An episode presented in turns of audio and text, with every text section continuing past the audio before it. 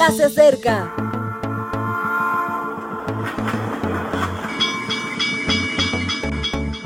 Partimos ya.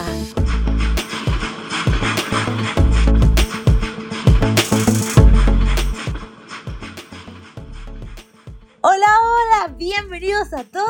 Ya estamos terminando la carrera de este año. Llegó diciembre y al fin, con tantas bendiciones, con tantos regalos y con tantas cosas bellas. Qué gusto el poder acompañarles y poder compartir con ustedes no solo este espacio, sino grandes reflexiones que nos enseñan sobre el amor de Dios y el propósito para nuestras vidas. Este mes, esperanza y carácter serán la temática que guíe cada una de nuestras reflexiones. Y ahora sí, estamos listos para comenzar. El título de hoy, Menos ilusos y más esperanzados. Romanos 5:5 dice, y la esperanza no nos defrauda, porque el amor de Dios ha sido derramado en nuestros corazones por el Espíritu Santo que nos fue dado. ¿Se puede vivir de ilusiones? Muchas personas se aferran a un número de lotería con la ilusión del premio. Tal actitud suele ir acompañada de desencanto por una simple condición de probabilidades matemáticas.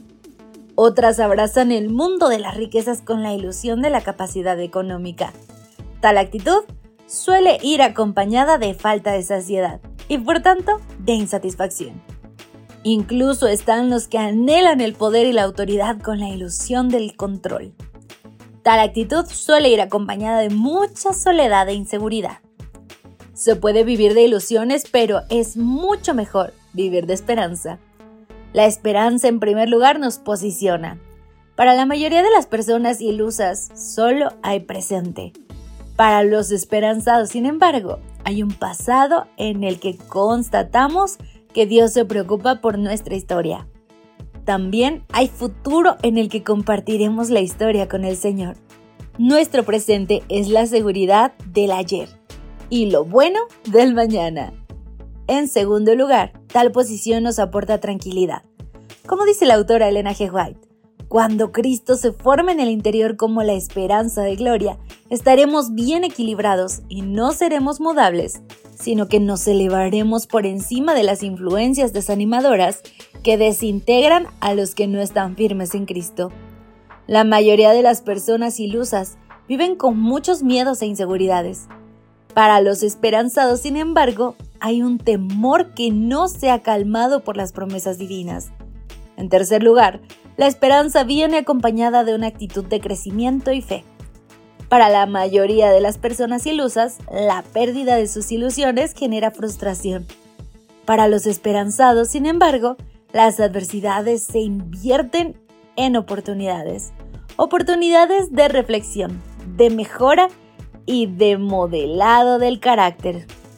Como dirá Pablo en Romanos 8:28, sabemos además que a los que aman a Dios, todas las cosas les ayudan a bien. En el famoso relato de Pandora, la esperanza se quedó bien dentro de una caja. No necesitamos la esperanza dentro de una caja.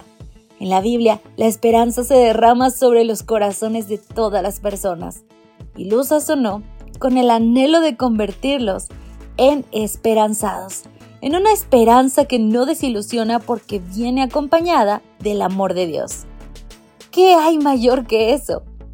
Pensando en todo esto, me surge una breve oración para ti. Señor, que el mismo espíritu que regaló esperanza a tantos en el pasado, nos lo otorgue hoy. Amén. Amén.